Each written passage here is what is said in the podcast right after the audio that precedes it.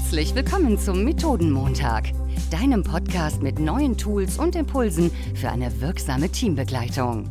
Entdecke jede Woche neue Methoden für deine Workshops, Meetings und Retrospektiven gemeinsam mit deinen Gastgebern Florian und Jan. Hallo lieber Jan.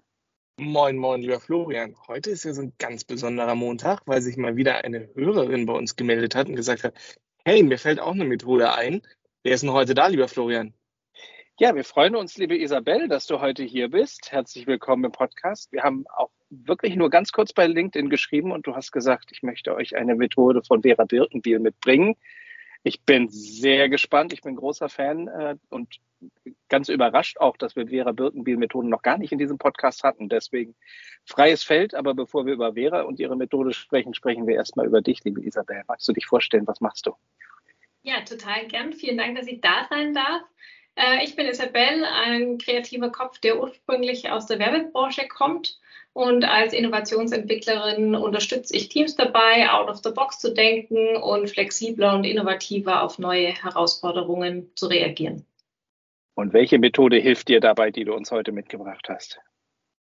Heute habe ich die äh, ABC-Liste von der Vera Birkenbiel dabei, weil ich finde, dass es so ein cooles Allround-Tool ist, das man nicht nur für neue Ideen einsetzen kann, sondern auch für ganz viele andere Dinge.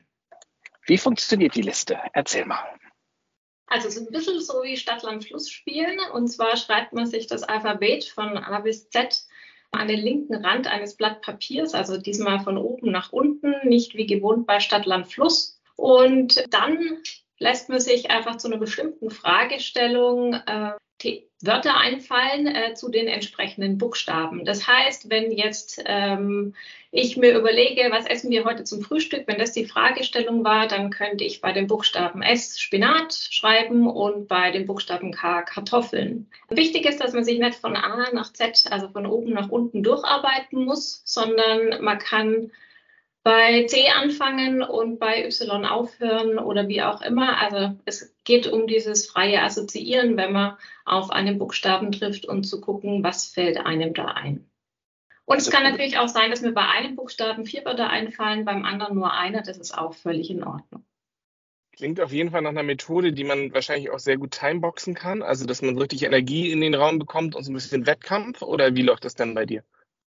Genau, absolut. Also ich kann es entweder für mich allein anwenden, wenn ich sage, okay, hey, ich will mal in die Tiefen meines Gehirns rein graben und gucken, was schlummert denn da so alles, was ich überhaupt nicht mehr bewusst weiß und diese Assoziationstechnik eben nutzen, um auf neue Ideen zu kommen.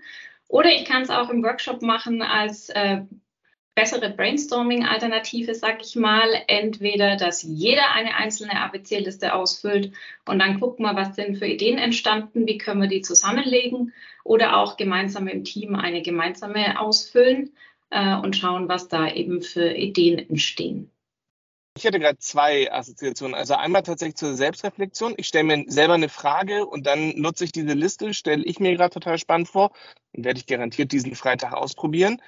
Ähm, oder auch zu Design Thinking ähm, Sprints, wenn du am Anfang ja immer eine Methode brauchst, um zu sagen, hey, was ist eigentlich unser Kernproblem, wo wollen wir dran arbeiten, um das Feld einmal möglichst breit aufzumachen, stelle ich es mir mega spannend vor. Aber Florian hast du auch gleich angekitzelt. Wo bist du gerade? Ja, ich war, ich war direkt bei Brainstormings und Isabel, wenn du sagst, äh, in, in Gruppen, dann kann ich mir sogar auch vorstellen, irgendwie, dass wir diese Liste, sind ja 26 Buchstaben, äh, zerteilen und sagen, eine kleine Gruppe macht A bis D, die nächste macht dann E bis G oder so. Ähm, und wir dann zusammen das Alphabet zusammensetzen ich bin gerade total auch bei Retros. Also wenn du sagst, äh, wir entwickeln jetzt Lösungen, entwickelt alle eine Lösung für dieses Problem mit den Anfangsbuchstaben in kleinen Gruppen und du machst daraus ein bisschen Gamification. Also wer hat nachher 26 Lösungen? Mega spannend. Wie gehst du denn, Isabel, dann mit den schwierigen Buchstaben um? Also so X, Y, hintenrum wird das äh, Alphabet ja ein bisschen schwieriger. Reicht es dann, wenn das Y in, im Lösungswort ist oder im Wort? Ähm, da sind deine Teilnehmenden wahrscheinlich auch mal ein bisschen aufgeschmissen, oder? Ja, absolut. Da gibt es aber so zwei kleine Tricks. Also das X steht für x-beliebig. Ähm, das heißt, so ein bisschen dein Joker.